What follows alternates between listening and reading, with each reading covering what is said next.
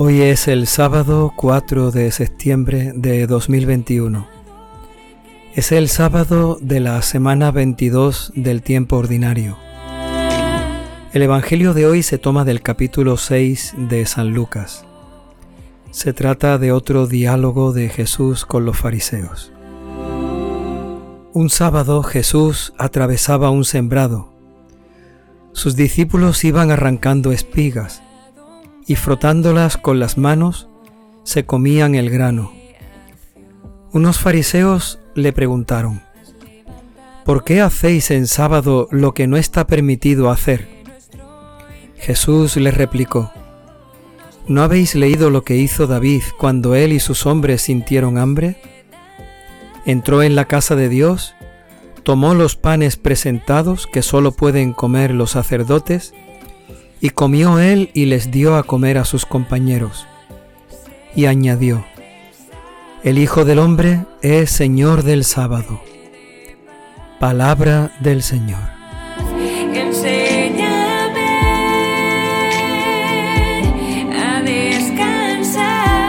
El Evangelio de hoy nos presenta una situación ante la que reaccionan los fariseos en contra de Jesús. Jesús va con los discípulos atravesando un sembrado. Los discípulos, mientras que van caminando, arrancan espigas y con las manos van desgranando el grano de trigo y se lo van comiendo. Ese día es sábado y el sábado, según la ley de los judíos, no está permitido hacer ningún trabajo. El sábado es un mandato de Dios que sea día de descanso, día para el Señor. Y por lo tanto no se puede hacer ningún otro trabajo que nos despiste, que nos desvíe, que nos eh, haga poner la atención en otra cosa que no sea solo en Dios. El sábado es el día del Señor y por lo tanto hay que respetarlo sin hacer ningún trabajo. Los fariseos cuando ven a los discípulos que están arrancando espigas, inmediatamente piensan que están segando, están trabajando, y eso no se permite hacer en sábado.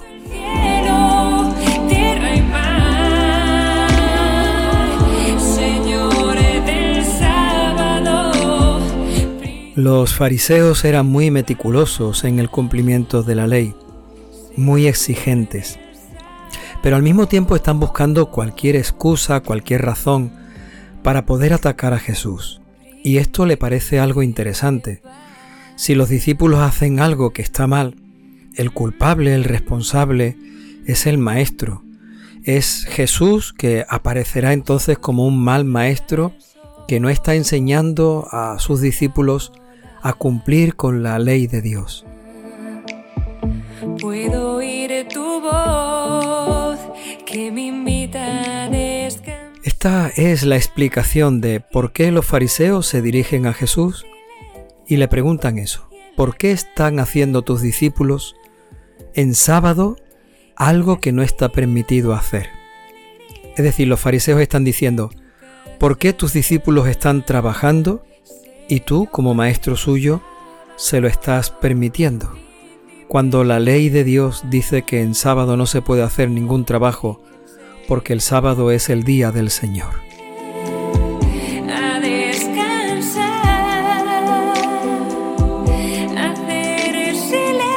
Jesús les responde a los fariseos con un hecho que le ocurrió al rey David. Cuando tenía necesidad, él y sus hombres entraron en el templo y David permitió a sus hombres que pudieran comer del pan presentado a Dios. Ese pan no podía ser comido nada más que por los sacerdotes, era una ofrenda divina. Sin embargo, el rey permitió que lo comieran sus hombres en una situación de necesidad. De alguna forma, David, el rey, tenía poder para interpretar aquella ley y poderla adaptar o poderla incumplir, casi mejor dicho, en un caso de necesidad.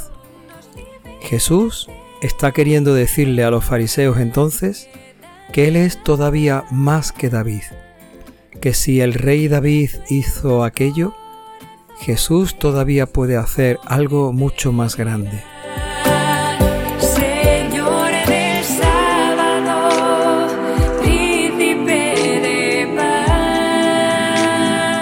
Según el pensamiento de los fariseos, aquella ley había sido dada por Dios, era una ley divina, era una ley mandada, querida, puesta por Dios para que el pueblo la cumpliera. Por lo tanto, nadie podía interpretarla, nadie podría modificarla, ni cambiarla, ni dejarla de cumplir. Solo Dios tiene poder para poner la ley Solo Dios tiene poder para quitarla o para cambiarla. Jesucristo está queriendo decirle a aquellos fariseos que Él es el que tiene poder sobre aquella ley.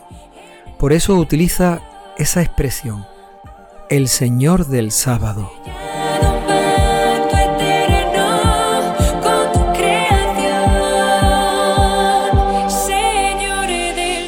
Cuando Jesús dice que es el Señor del sábado, lo que está queriendo decir es que Él tiene poder para poder cambiar esa ley, para poder modificarla o incluso para poder no cumplirla, porque Él es Señor del sábado, es decir, Él es Dios, Él es el Hijo de Dios que está en medio de nosotros.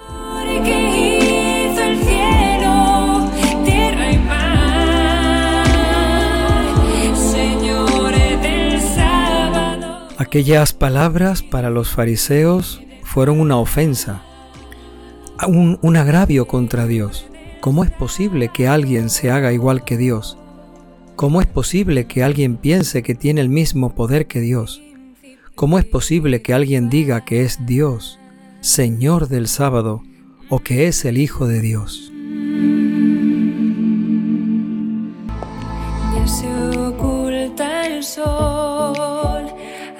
Sin embargo, para nosotros, esta afirmación que hace Jesús es una prueba más de su identidad. Es una muestra más de quién es verdaderamente Él. Es un reconocimiento de que Jesús el Señor está en medio de nosotros. Es una llamada y una invitación, una vez más, a que creamos en Él, a que lo reconozcamos verdaderamente como Señor del sábado como Señor de nuestras vidas, es una llamada y una invitación a seguirle.